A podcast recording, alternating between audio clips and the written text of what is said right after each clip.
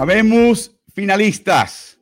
Bienvenidos a este Playoffs al día. Les saluda Álvaro Martín para Ritmo NBA. Eh, ya tenemos finalmente un campeón el este y es el equipo de Miami de forma impresionante, francamente, en una serie de, altos y bajos de ruleta rusa, pero finalmente ya ellos se enfilan para viajar inmediatamente, lo hicieron anoche, curiosamente, directamente a Denver, Colorado, para prepararse para su serie contra Denver Nuggets, que acceden a su primera serie de finales de NBA eso va a estar tremendo en, los 47 años de historia de esa franquicia.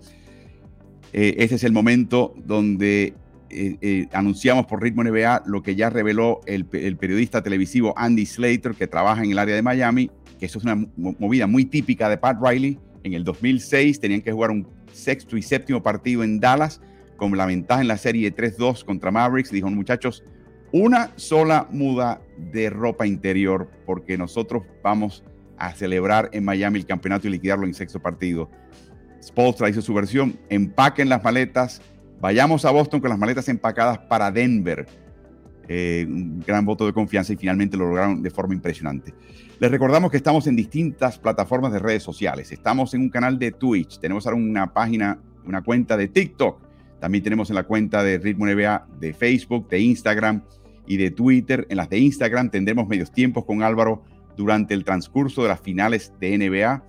Eh, y por supuesto también tenemos el canal de Ritmo NBA-NFL en YouTube. Ese canal es importante ya que ahí están los videos previos archivados de toda la temática que hemos hablado de NBA en toda la temporada. Hay una riqueza enorme de contenido por allá. Si pasas por ahí, no lo has hecho, suscríbete, activa notificaciones, es la campanita, y no te pierdes uno más.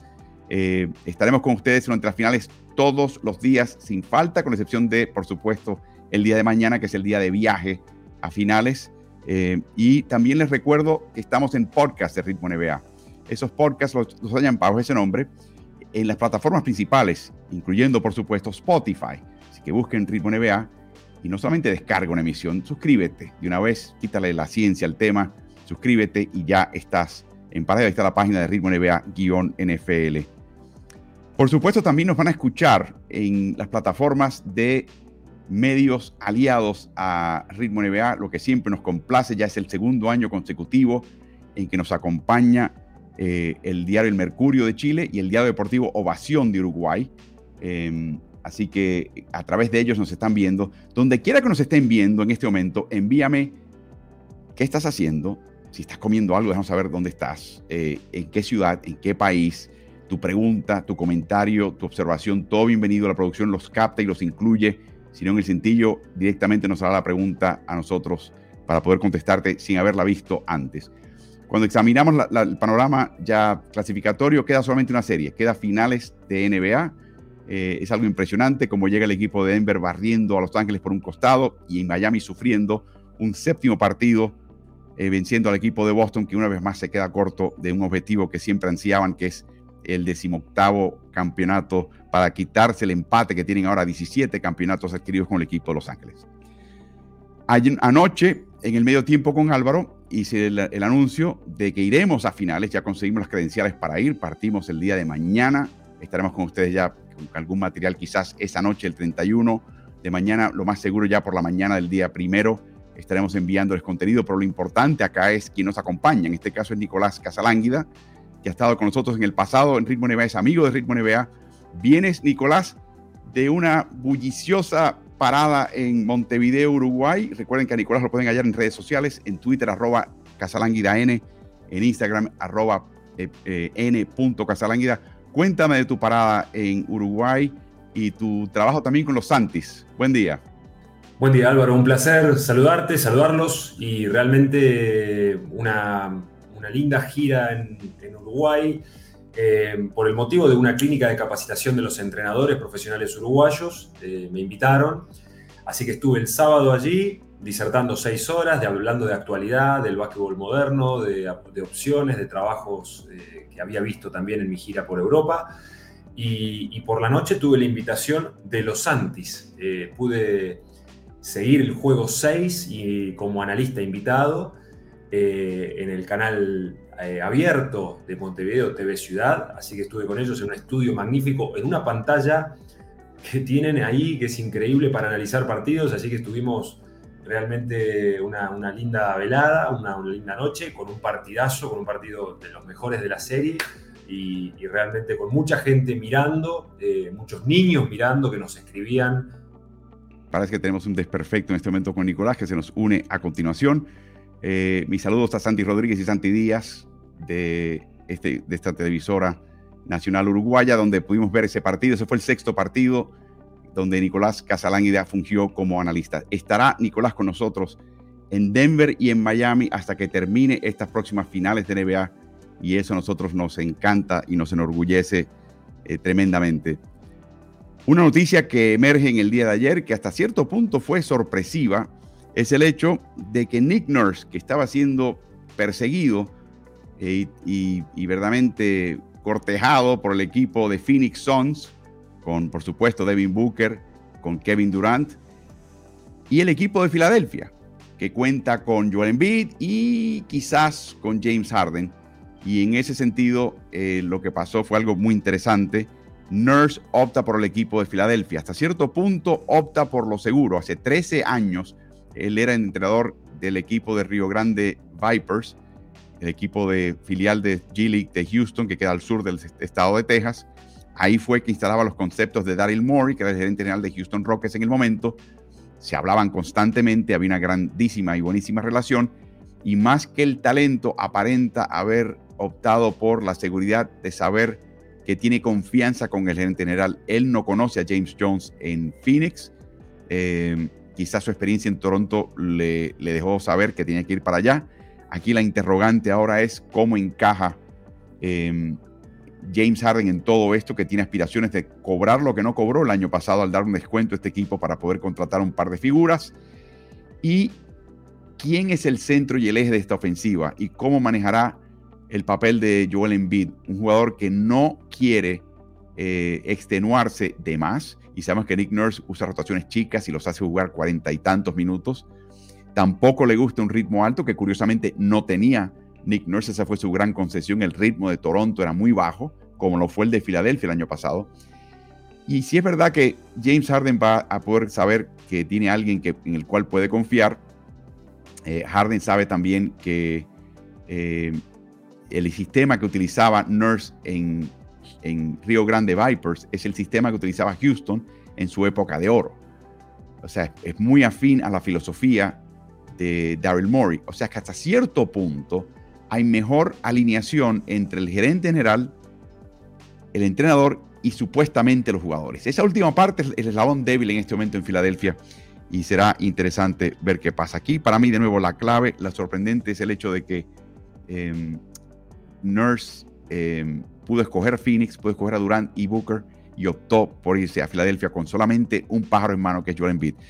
En el fin del primer partido de playoffs del año 2022 en la primera vuelta en que Filadelfia eliminó a los Toronto Raptors de Nick Nurse, hubo una jugada previa que involucró a Embiid y una discusión entre Embiid y el árbitro en la cual se metió Nurse a debatir en contra de la postura de Joel Embiid y hubo un pequeño pique en ese momento. Eh, así que eh, eso, eso al pendiente, más adelante esperamos poder mostrarles eso en las redes sociales. Así que una interesante eh, alternativa en este caso para el equipo de Filadelfia, una gran adquisición, pienso. Y la pregunta ahora es, ¿se queda Harden o no? ¿Quién más rellena este elenco? ¿Cuánto está dispuesto a pagar el equipo de Filadelfia? ¿Cuánto va a incursionar en el puesto de lujo? Todas preguntas las cuales no conocemos. ¿Y qué impacto va a tener Nick Nurse? Asumamos por el mismo personal que tuvo Doc Rivers el año pasado. Ya está el chiste de que pasamos de Doc a Nurse, pasamos del doctor al enfermero, que es como se detrea, como se traduce el apellido nurse en español. Ya están los chistes pululando en la NBA, pero ese es el caso y, va a ser bien interesante ver qué va a pasar ahí. Y por supuesto, quién se queda ahora con la vacante de Phoenix. Ya tenemos un gran coach que rechazó Phoenix para irse a Filadelfia. Muy, muy interesante, del cual tendremos mucho más que hablar más adelante.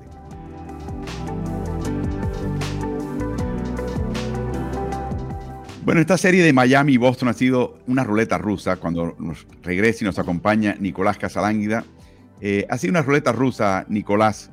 Eh, vamos a repasar las series que llegaron a tener 3-0, un equipo aventajando 3-0 al rival de hasta 7 partidos. Cuando examinamos el historial, vemos que 92 terminaron el cuarto partido, incluyendo la de Lakers y Denver este año. Cuatro terminaron el séptimo partido, incluyendo la de Boston y Miami hace unas horas. 11 terminaron en seis partidos y 44 terminaron en el quinto partido. Generalmente con ventaja de 3-0 es fatídica. 0 y 151 ahora es el conteo y sigue. Y lo increíble de este caso es que por primera vez el equipo que, que perdió los primeros tres y luego tuvo que ganar los próximos tres para empatar, en este caso regresó a su casa por primera vez. En el caso de los Knicks, tuvieron que viajar a Rochester a jugar el séptimo partido. Denver tuvo que disputarlo en Utah. Portland tuvo que disputarlo en Dallas. Esta vez Boston estaba en casa y no pudo aprovechar esa oportunidad. Es el primer equipo local que en ser empatada 3-3 después de haber perdido los primeros tres, terminan eh, cayendo de esa manera. Y es algo que le tiene que doler muchísimo al equipo de Boston y a su afición, la, oportunidad desperdiciada de anoche.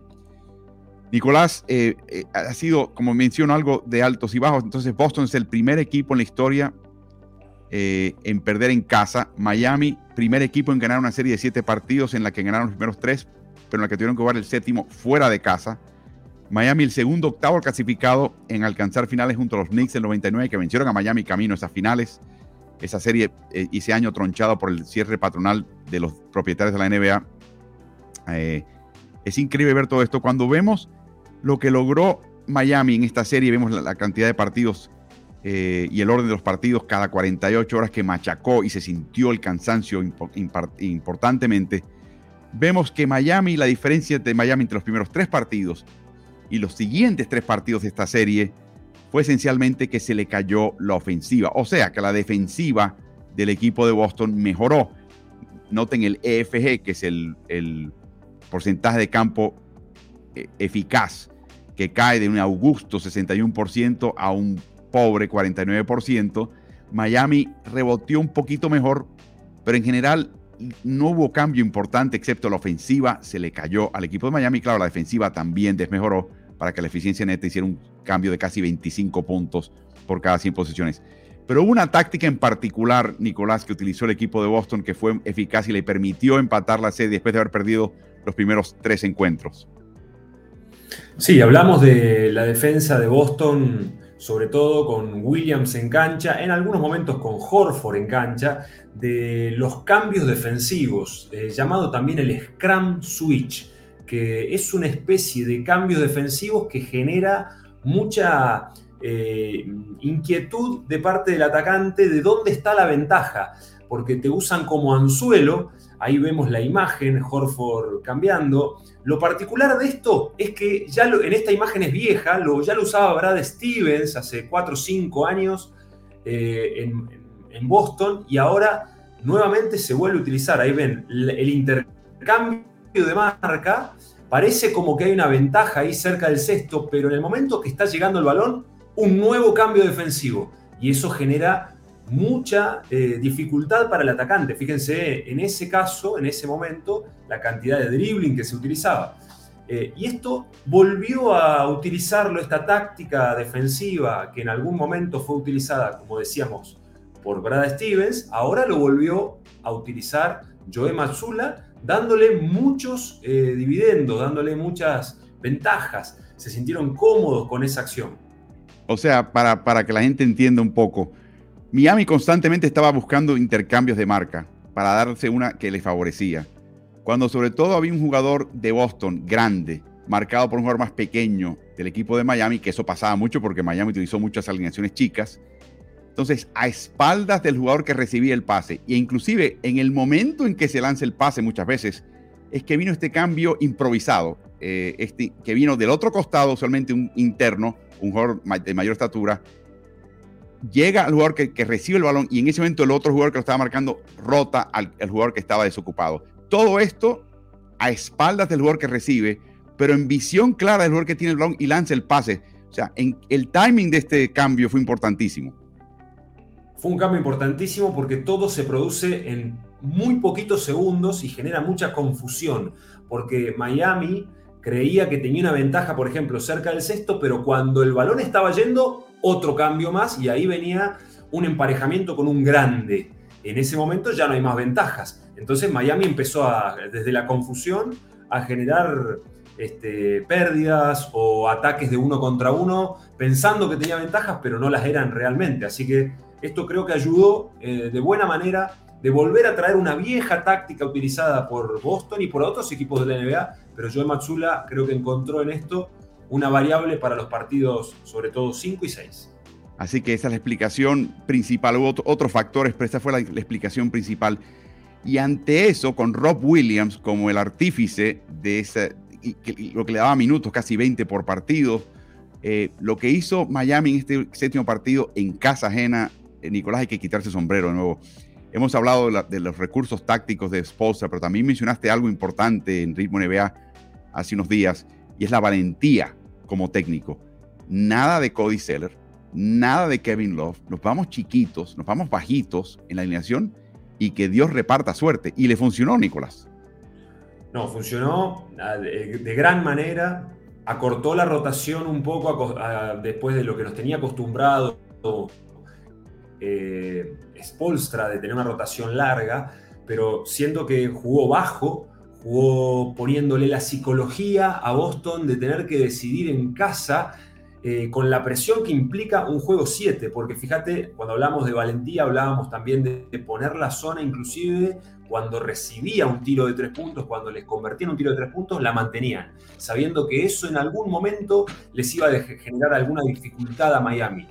Y creo que acá eh, Eric Spolstra tuvo una muy buena eh, lectura de partido y de la psicología del juego. Podemos hablar mucho de la incomodidad que, que sintió Jason Tatum de inicio, pero me pareció que fue muy bueno lo hecho por Miami en cuanto a las fintas de cortinas también en ataque. Esto de parece que voy a cortinar, pero no, que eso se llama Ghost Scream, como que es una finta de cortina y no voy. Entonces eso a Miami, a Boston no le permitió establecerse, no lo dejó cómodo también en las situaciones ofensivas. Miami hizo un plan estratégico ofensivo dirigido por Spolstra y muy bien ejecutado por Jimmy Butler teniendo en muchas acciones el balón eh, de primerísimo nivel. Y hay que mencionar lo de Tatum, fue definitivo en este partido. Tatum termina uno de cuatro de triples, eh, cinco de tres en total. Em, solamente cuatro intentos de tiro libre, no podía apoyarse en ese tobillo izquierdo que, que, lesionó. También, por supuesto, Malcolm Brockton terminó jugando siete minutos, pero cero a la izquierda. Ese ligamento entre el codo y el antebrazo está frito y está lesionado y hizo el esfuerzo por meramente aparecer y jugar un poco, pero no estaba en condiciones de jugar. Para mí, tú planteas algo tácticamente, sobre todo en un séptimo partido, y me mencionabas, Nicolás, anoche, Álvaro, el equipo local es el que tiene la presión, porque tiene la afición encima con expectativas de arrollar al contrario desde temprano. Y aquí hubo un poquito de suerte, ¿no? Y explícame hasta qué punto tú evalúas que fue suerte o fue eh, mérito de Miami el que fallase los primeros 10 intentos de triple el equipo de Boston y sentase una tónica de mucha tensión y, y preocupación y frustración en las filas de los Celtics.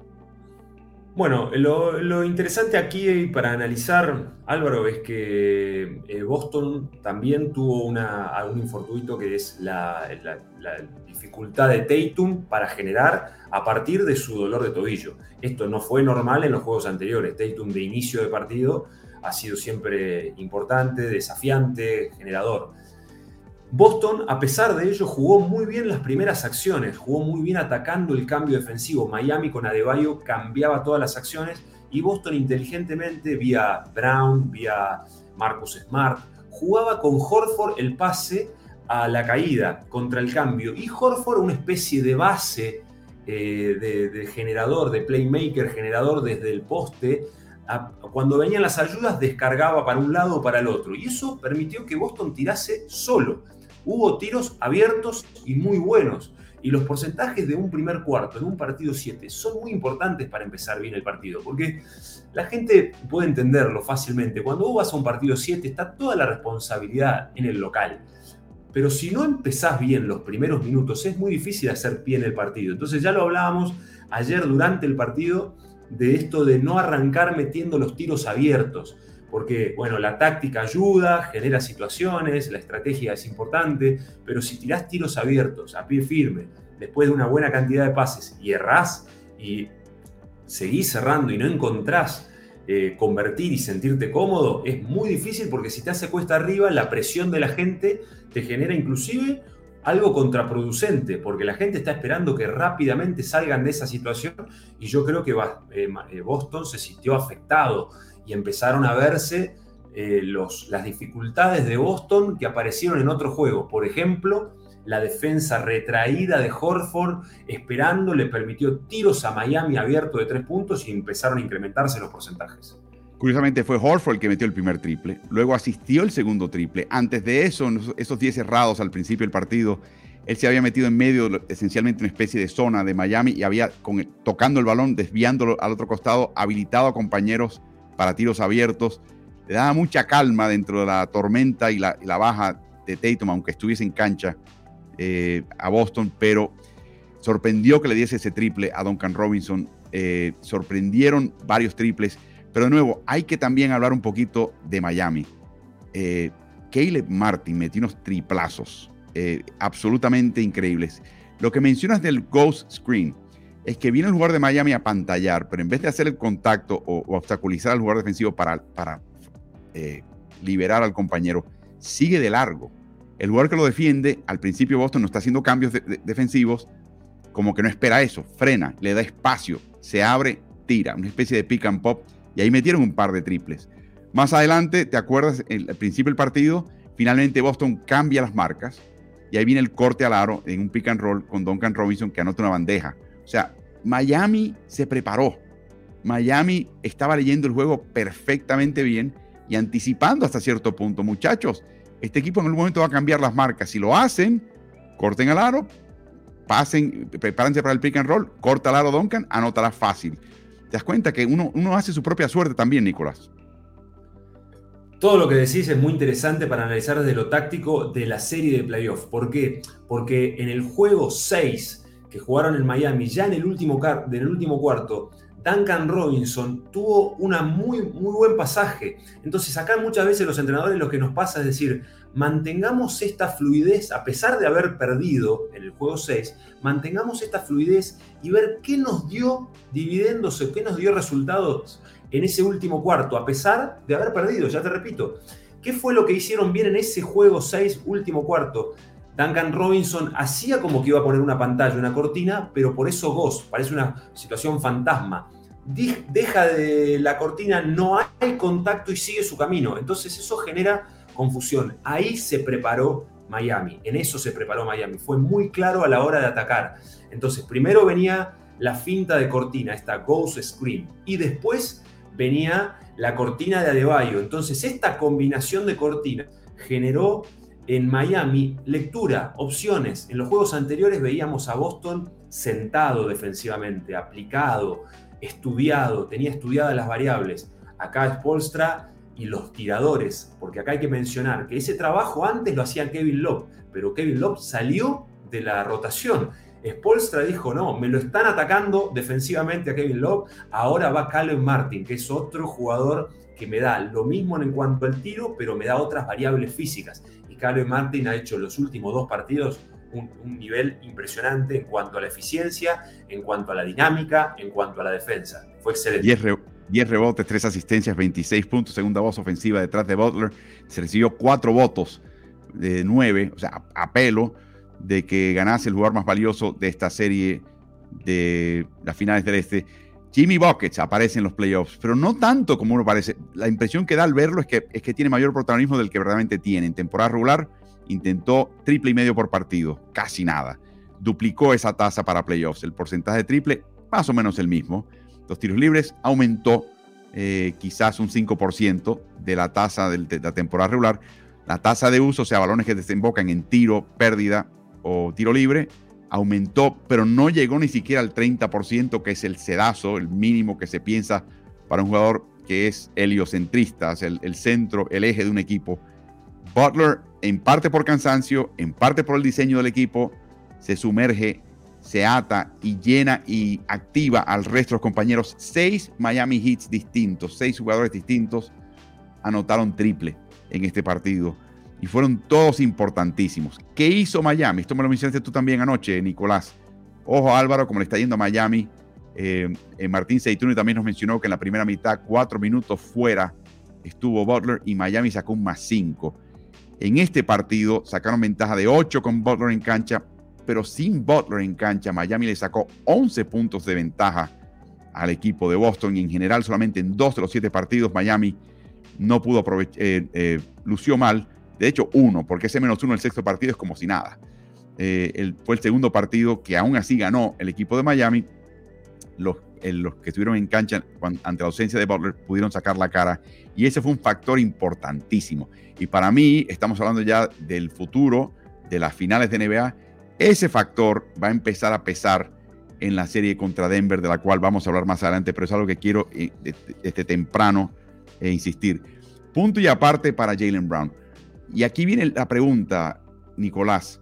Llega a Boston con dos jugadores de, de los primeros dos cuadros de honor, de honor de la NBA, el All NBA Team. Jason Tatum en el primero, Jalen Brown en el segundo. Tatum se lesiona, obviamente hizo lo que pudo, no pudo, terrible y, muy mala oportuna eh, eh, la fortuna de este equipo al lesionarse en el partido decisivo en la primera jugada, 26 segundos creo haber comenzado el partido. Ahora, ¿qué pasa con Jalen Brown? Algo que nos sorprendió es el pobre manejo de balón. Esto no es nuevo para Jalen Brown, pero sacamos la estadística para que la vieran gráficamente y entendiesen eh, dónde queda corto este joven. Tanto maneja el balón él, pero tan relativamente mal lo hace. Prácticamente por cada asistencia comete una pérdida. Aquí en temporada regular. Y en los playoffs, lo mismo. Tuvo 8, que es una marca personal para él, en un solo partido en el peor momento. Y aquí, cuando viene esta gráfica, observa ambas columnas. Para mí está corto en asistencias y está descuidado y por eso comete pérdidas de más. O sea, tiene que trabajar en ambos costados Jalen Brown. ¿Cómo lo viste? Este es un jugador que eh, le queda un año en, el contrato, pero están hablando de este verano extenderlo en un contrato que sería de casi 300 millones de dólares por cinco años. O sea, 295 millones por cinco años que comenzaría no en la temporada 2023-24, pero en la 24-25 por cinco años. ¿Cómo lo ves? ¿Qué piensas que hará Boston con él, Nicolás? Bueno, es, eh, Jalen Brown es un jugador de, muy polivalente, que tiene muchas alternativas. es un jugador de 1,98 m, 100 kilos, y en esta búsqueda que tiene Boston, Brad Stevens y Joe Mazula, de tener jugadores grandes en el perímetro, es una fortaleza, por un lado, de Boston, de tener jugadores manejadores del balón que también pueden intercambiar defensas y no sufrir a un grande. Pero son apuestas. Boston ha hecho una apuesta con Jalen Brown teniendo tanto el balón, porque no tiene otros generadores. Pudiera ser un poco de Marcus Smart, este con el balón, pero Jalen Brown es el otro jugador que es generador. Lo que pasa es que es un jugador que en su generación no es un buen dribleador. Entonces también habrá que replantar, replantear la táctica del equipo. Si le da tanta generación a partir del balón en el suelo, porque las pérdidas son mucho a partir del dribbling, o a partir de los cortes. Hay, hay equipos que tienen jugadores de sus características que juegan un poco sin balón. Él está siendo deficiente quizá con el balón en la mano y a partir del dribbling. Es muy eficiente en otros costados de la cancha el, tema del uso del dribbling también le ha perjudicado en el porcentaje de tres puntos. Ha tirado un pobre porcentaje de tres puntos en los dos últimos partidos. Y eso para un jugador que es generador es un problema realmente. Entonces habrá que ver si mantenemos a Jalen Brown en Boston. Bueno, ¿qué lugar le damos? ¿Cómo lo hacemos jugar? ¿Lo hacemos jugar a través de cortes? ¿Lo hacemos jugar sin balón? ¿O le seguimos dando situaciones de pick and roll y aclarados para que juegue a partir de las acciones de uno contra uno? Pero hay momentos, Nicolás, que él sencillamente baja la cabeza y se programa a penetrar. Y se mete en contra de una doble hasta triple marca. Y ahí desemboca y viene la pérdida o el mal pase o la situación que complica al equipo.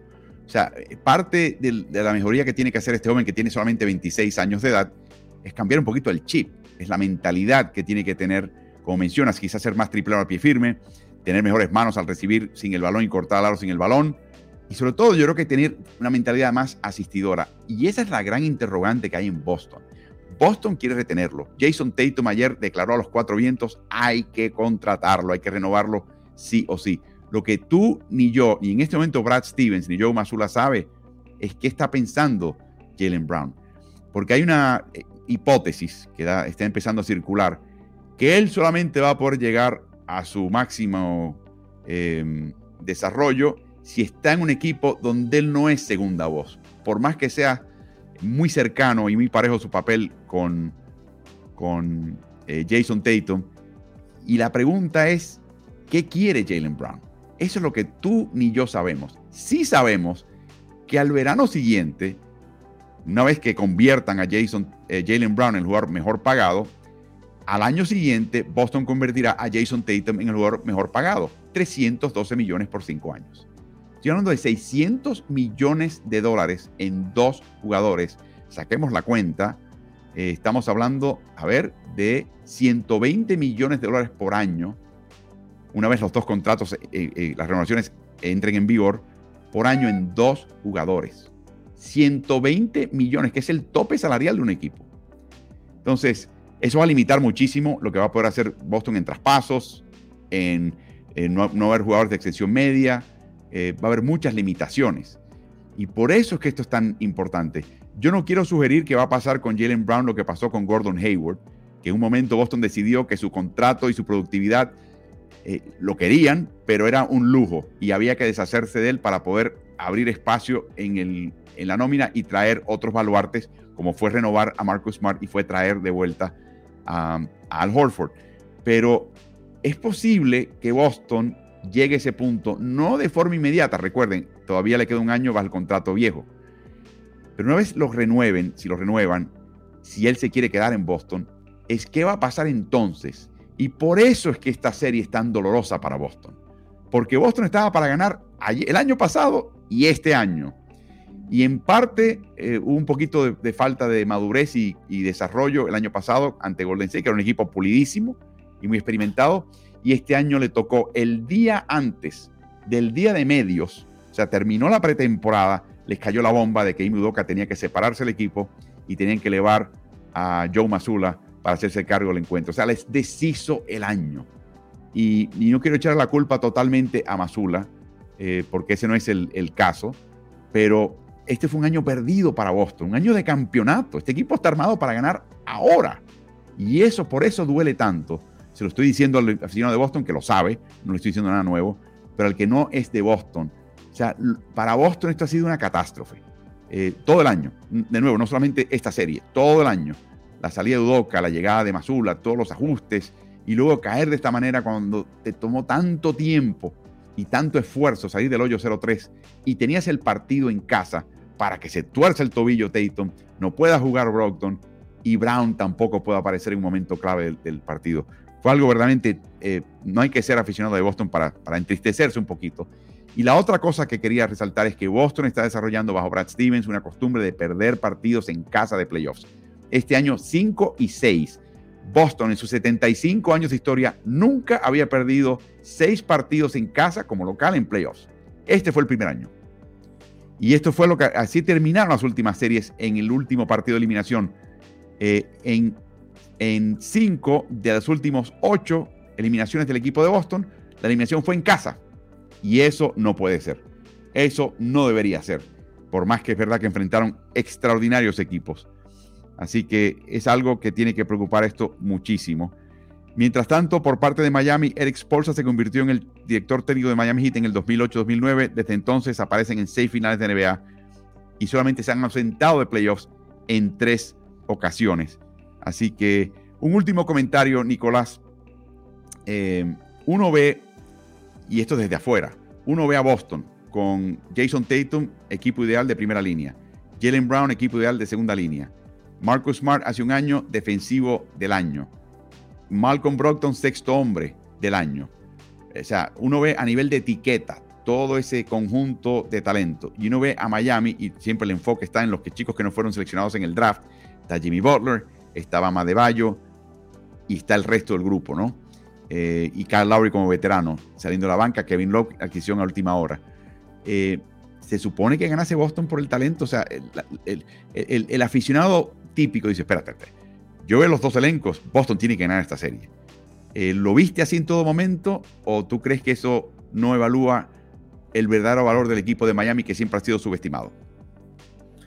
Bueno, es una mm, paradoja muy recurrente en el básquetbol de alto nivel y en el deporte de alto nivel. El presupuesto, ni el talento, ni el prestigio de los jugadores que han ganado anteriormente te garantizan el éxito. Eso es una premisa que siempre sucede. Los equipos que mejor juegan, los que mejor llegan a la instancia decisiva, los que están más comprometidos con el proyecto y los que tienen la seguridad, la ambición y la confianza, son los que pueden eh, de alguna manera provocar que un grande, un, equipo de prestigio, de jerarquía y de alto presupuesto y de grandes nombres caiga.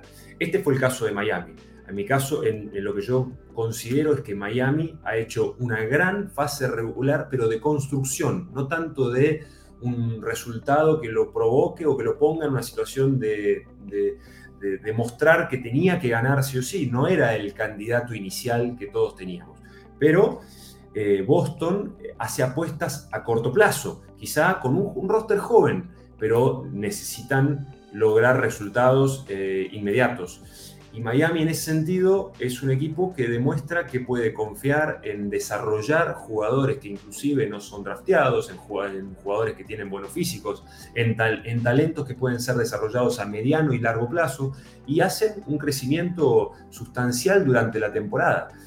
Eso me parece que tiene un valor altísimo. Boston atravesó muchas dificultades y me parece que en esta última instancia eh, lo hizo muy bien ha logrado un buen rendimiento, pero en los partidos de quiebre como este no dio el, no dio el nivel, no dio la talla.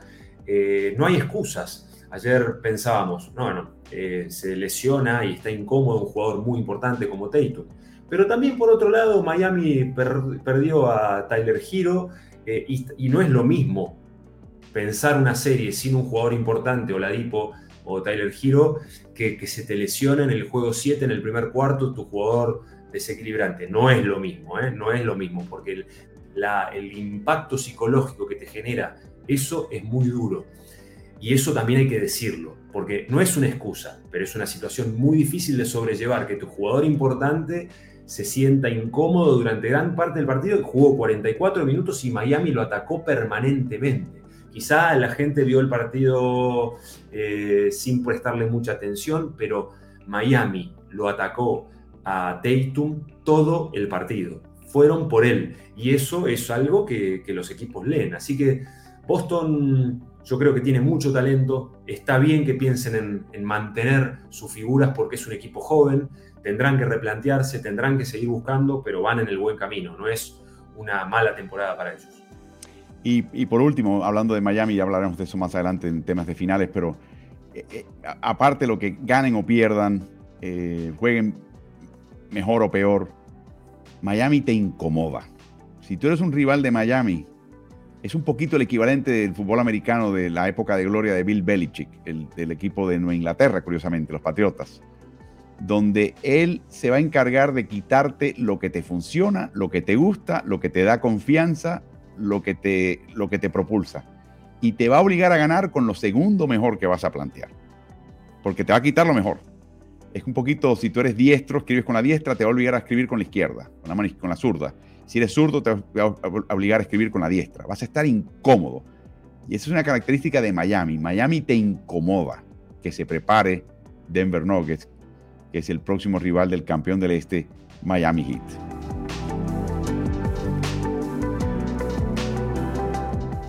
Empecemos ahora un poquito de Denver, ¿no? Denver, por supuesto, enfrentó al Miami Heat en dos ocasiones este año y les ganó con relativa facilidad.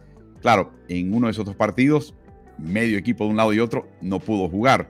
En el segundo partido no jugó Aaron Gordon ni Jamal Murray por Denver, ni Víctor Oladipo ni Tyler Hero por Miami, que curiosamente no van a estar disponibles al principio de esta serie. En el caso de Oladipo no va a estar disponible. Así que como siempre, repetimos, el 2-0 es una ilusión, no se puede uno enfocar mucho en eso porque no representa lo que vamos a ver ahora en estas finales. Denver descansa, descansa y descansa. Y perdón, no sé si lo dije lo suficiente, descansa, casi a nivel récord. Solamente los Lakers del año 1982, que tuvo 12 días de descanso, y los New Jersey Nets del 2003, que tuvieron 11 días de descanso, el primero ganó, el segundo perdió, exceden los nueve días de descanso que está disfrutando el equipo de Denver Nuggets, cuyo destino en esta serie está por verse. De hecho, eh, esta semana ha, habido entrevistas y atención a los medios. Los medios nunca descansan, quizás los equipos sí, pero los periodistas no. Y inmediatamente le preguntan al técnico Michael Malone qué piensa él acerca de este descanso extenso que está teniendo, disfrutando de nuevo inusitado, eh, con muy poco precedente, y cómo se prepara su equipo de cara a las finales de NBA a partir del primero de junio. Y esto fue lo que nos tuvo que decir Michael Malone. Es imposible mantener el ritmo si no estás jugando partidos. Quiero decir que puedes practicar todo lo que quieras, pero no hay manera de que puedas reproducir un partido de playoffs de NBA. Les dimos a nuestros muchachos libre el martes, el miércoles fue opcional, un montón de muchachos se presentaron, y ayer todos vinieron y se acondicionaron un poco, dice Michael Malone. Hoy tuvimos una buena práctica que no duró mucho, pero para nosotros mi mayor preocupación es el ritmo, como mencionaste. Lo más importante es, te la pasas jugando cada dos días durante tanto tiempo y ahora de repente tienes un descanso de 8, 9, lo que sea, 10 días. Así que quería asegurarme de estar todos en movimiento y acondicionados. La energía en el, en el gimnasio fue genial. Es una situación difícil porque te estás preparando para un oponente que no sabes quién es todavía. Entonces, ahora mismo, como les dije a nuestros jugadores, se trata de nosotros. Tenemos que reforzar quiénes somos y abordar las áreas en las que tal vez no hemos sido lo suficientemente buenos o las áreas en las que podemos mejorar. Es muy difícil mantener el ritmo cuando no estás jugando partidos de NBA, pero haremos todo lo posible para intentar mantener el ritmo lo mejor posible mucho que hablar aquí y que desdoblar, pero una pequeña aclaración. No es que eh, no se hayan preparado para el rival y esperaron hasta noche para empezar a prepararse. No, él tiene la mitad de su equipo de evaluadores siguiendo a Boston la otra mitad a Miami y a partir del resultado de anoche todos están mirando al Miami Heat.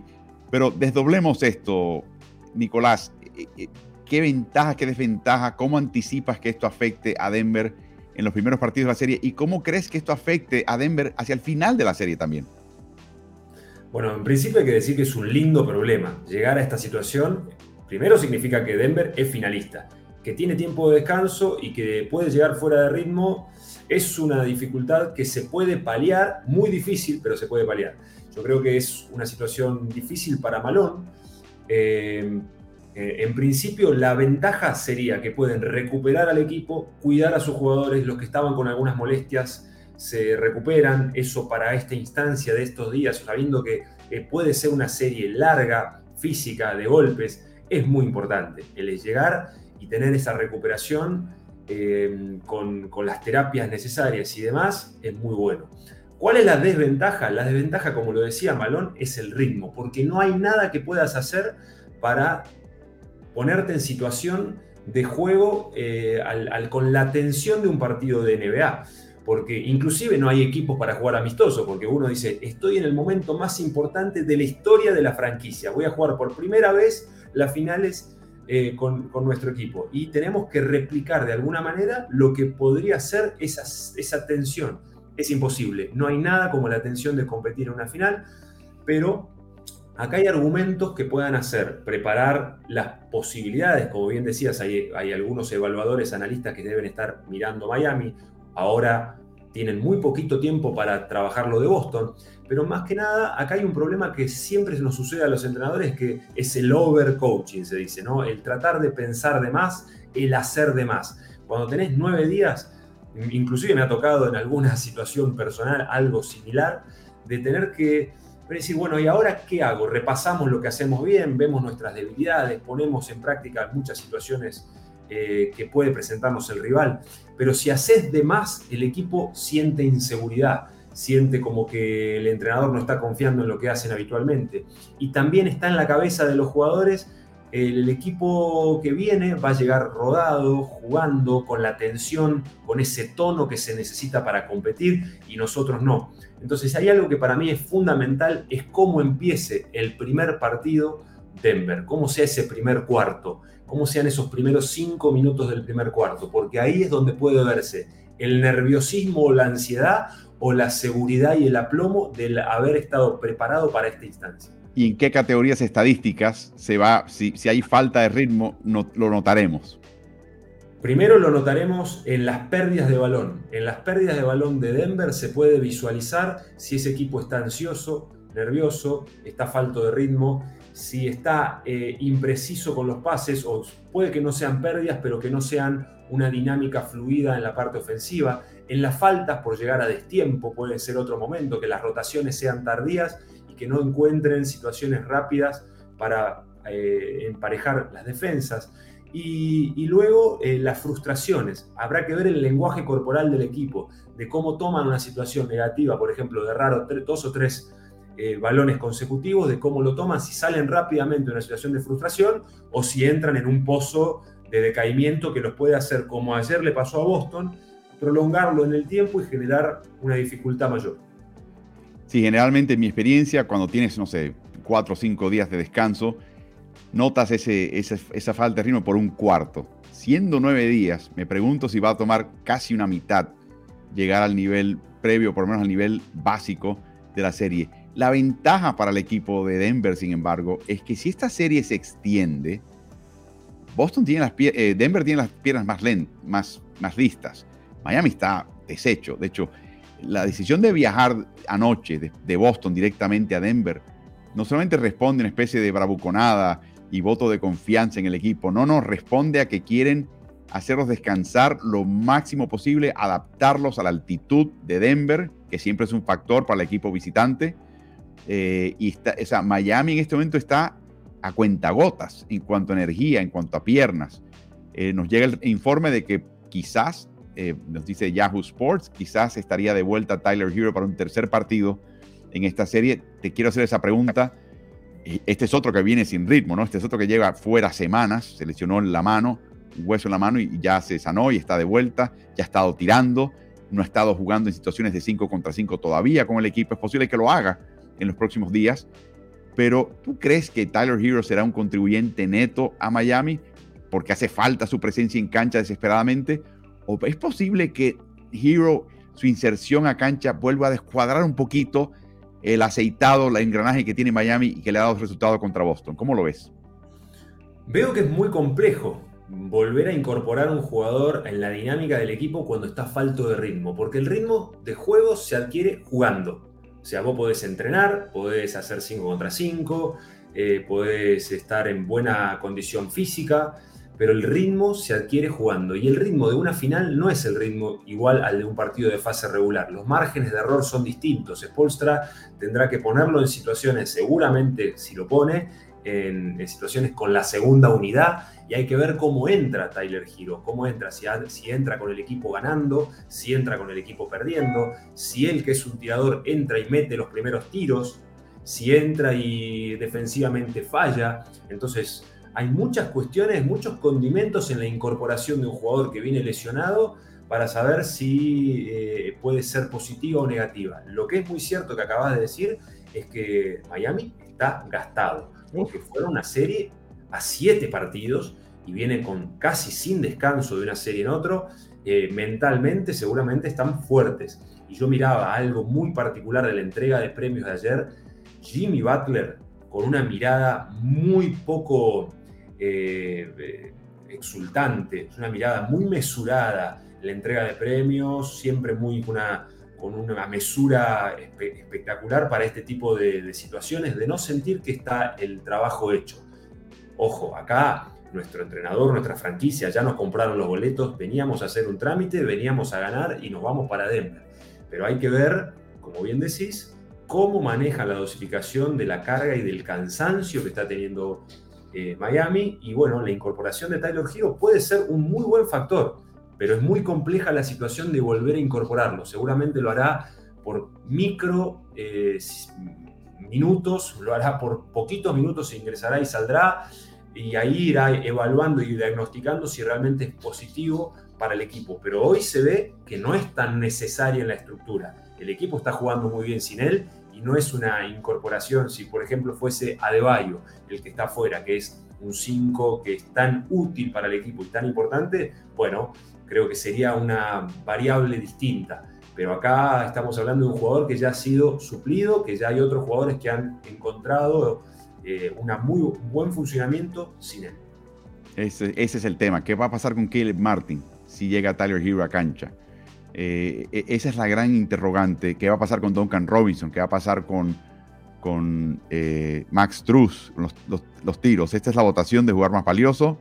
Vieron que Martin consiguió 4 de 9 votos, o sea, a un pelito, obviamente. Fíjense que el votante del diario de Boston, que es el Boston Globe, Gary Washburn, que es amigo mío, votó por Martin porque la vio de esa manera. El votante del sur de la Florida, que es Ira Winderman, que tiene que verle la cara a estos jugadores todos los días, fue por la segura. O digamos que estaba convencido de que era Jimmy Butler y fue quizás el voto que armó la diferencia. Repasando las métricas de ambos equipos y su evolución entre temporada regular y postemporada, comencemos con el equipo de Denver. Su ofensiva se ha optimizado sin lugar a dudas y su defensiva está séptima entre 16 equipos en los playoffs. Eso quiere decir que su eficiencia neta, la cantidad de, diferencial de puntos por 100 posesiones, aumenta a casi una decena y eso es importante porque es un equipo muy potente. Aquí viene la clave y una de las ventajas de Denver en esta serie. Era un gran equipo reboteador. Es el mejor equipo reboteador en los playoffs. Eso pesa enormemente. Su porcentaje de pérdidas había sido el octavo peor en la NBA en temporada regular. Ahora es el mejor de 16 equipos en playoffs. Otra mejoría importante. Eh, el ritmo lento. Eh, no, le gusta eh, sobresalirse. Y en el clutch, la eficiencia neta ha mejorado, aunque con, con, mejores equipos está séptimo de 16, pero ha mejorado también otra parte importante para este equipo de Denver. Mientras vemos al equipo de Miami y su perfil, este es un equipo que es el San Lázaro, ¿no? despertó de estar en la tumba ofensivamente para perfilarse como uno de los mejores equipos ofensivos en los playoffs. La defensiva se mantuvo al nivel usual, eso quiere decir que la eficiencia neta pasó de ser un equipo que permitía más puntos, 26 puntos en temporada regular permitidos, más que los que anotaron. Increíble, finalista de liga. Con ese desempeño, bueno, pasaron al territorio positivo. Este equipo reboteando no, nunca va a ganar estas batallas, está siempre concediendo estatura, eh, y físico al equipo contrario, han controlado su porcentaje de pérdidas importantemente. Ese es un problema para Miami. Y el ritmo sigue siendo eh, lento. Así que el ritmo va a ser un tema interesante en esta serie, del cual hablaremos más adelante cuando ya se acerque la serie. Y en el clutch, sin lugar a dudas, Miami es el mejor equipo en el clutch. O sea, toda esa experiencia de, de 39 partidos definidos en situaciones de reñidos, se, se, notó esa ventaja claramente acá y esa fue la clave. Eh, un, par de, comentarios que te quería pasar así de, pasada. Denver Nuggets tiene la, mejor eficiencia ofensiva en la NBA esta temporada cuando le plantean defensivas de zona, que es algo que es importantísimo. Miami es el equipo que plantea más zonas. ¿Qué te parece esa, observación?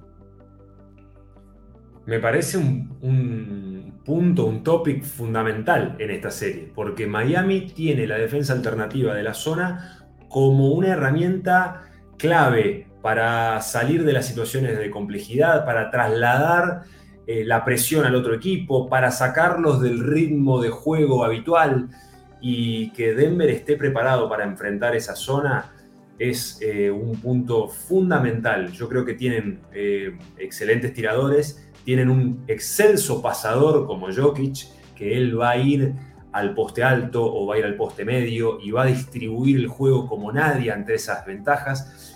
Porque Jokic, aparte de, ser el jugador triple doble, digamos, tiene esta capacidad intelectual de leer rápidamente, más rápido que el resto. O sea, tiene una capacidad de encontrar ventajas más rápido que el resto. Y eso, la zona te da espacios. Y si la lees eh, con anticipación, puedes eh, ser muy eh, efectivo. Así que me parece que Denver en ese sentido va a, ser, va a tener fortaleza que no la hemos visto anteriormente con otros equipos. Boston no tuvo la claridad conceptual para atacar la zona planteada por Spolstra.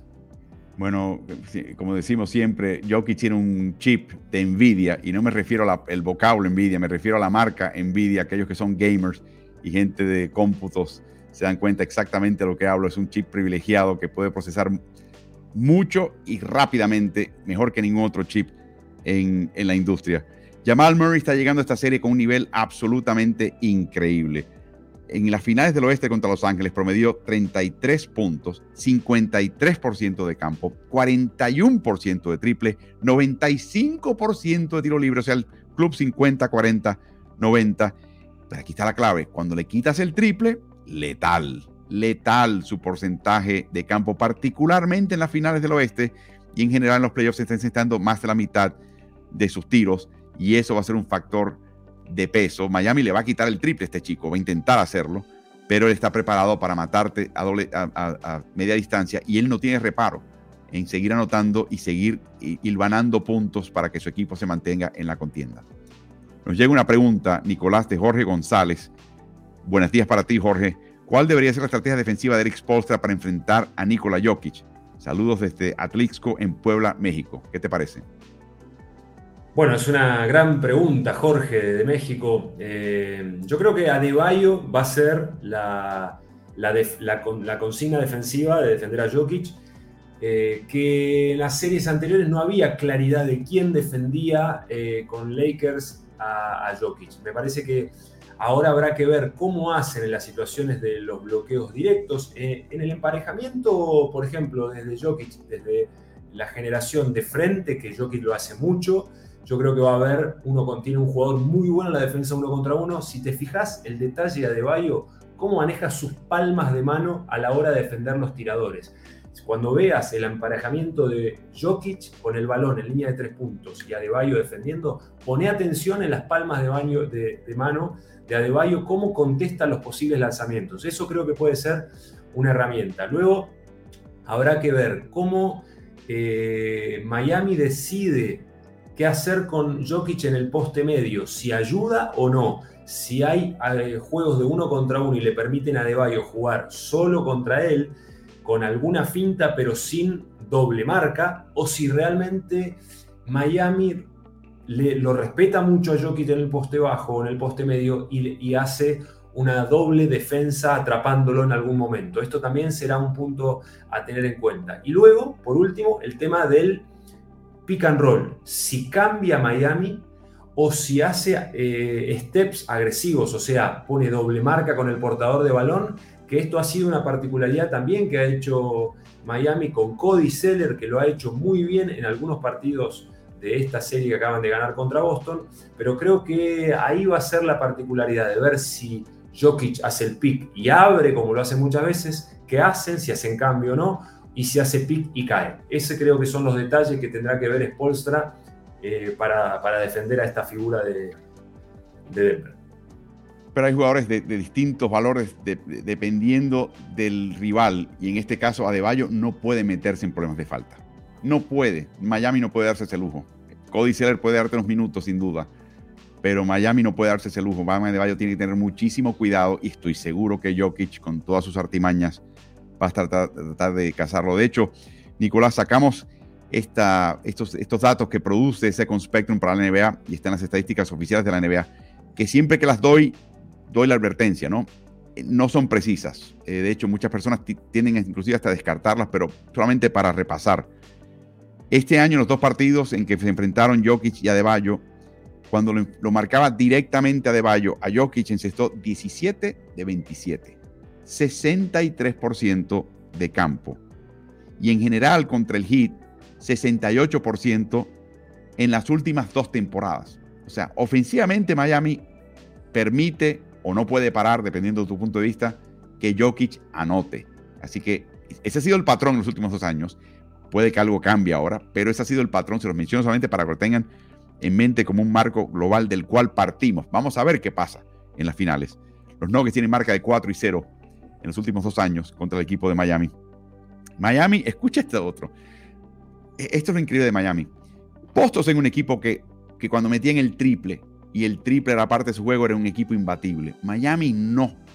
Miami tenía un poquito de Duncan Robinson que se apagó, Kyle Lowry que se apagó, Tyler Hero, un poquito de Caleb Martin, un poquito de, de, de Jimmy Butler, pero no muy bueno que digamos. No era un equipo triplero. Bueno, Miami tuvo ocho partidos en la temporada regular de sus 82, en los cuales encestaron mejor del 45% de triple. Ocho en temporada regular en 82 partidos. Tiene ya cuatro de esos tipos de partidos en la serie contra Boston solamente. Este es un equipo distinto. Este es otro rubro, otro pequeño detalle de los cambios y la evolución del equipo de Miami. Es un equipo triplero, capaz de que sea un poquito más triplero que el equipo de Denver. Algo que hay que tener en mente. Normalmente diría que Denver tendría la ventaja con Porter Jr., Caldwell Pope, el mismo Murray, el mismo Jokic, pero Miami está metiendo triples y le quitó el triple y apagó el triple del rival más triplero que iba a enfrentar cualquier equipo en la NBA, que era Boston.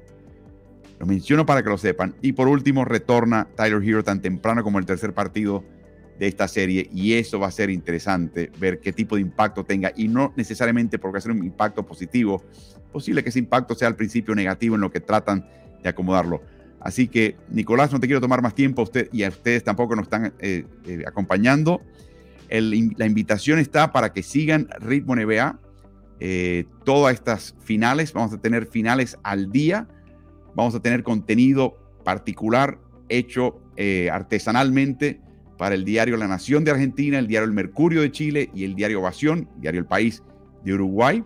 Así que estaremos de corresponsales para ellos por allá y estamos muy dispuestos a trabajar en ese sentido con ellos, porque no han estado con nosotros todo el año.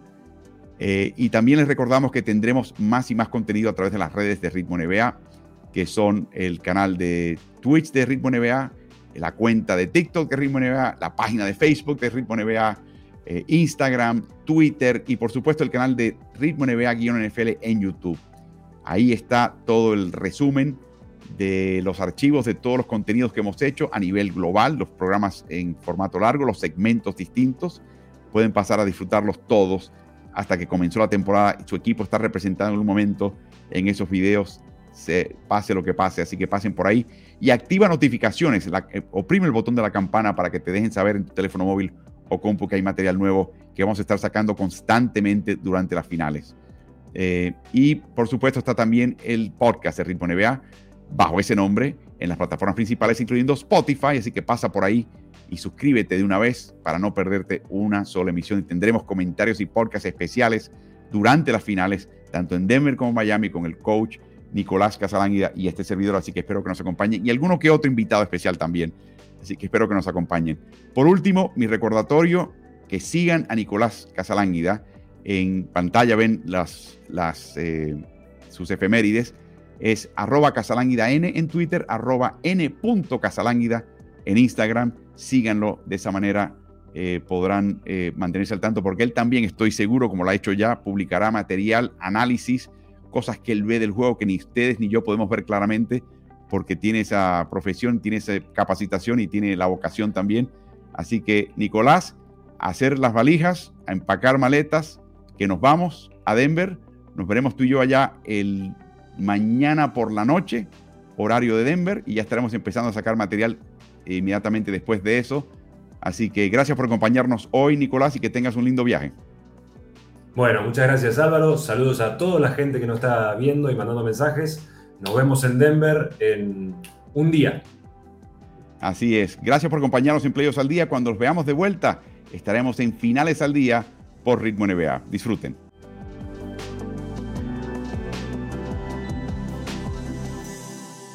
¿Y tú? ¿Estás en ritmo?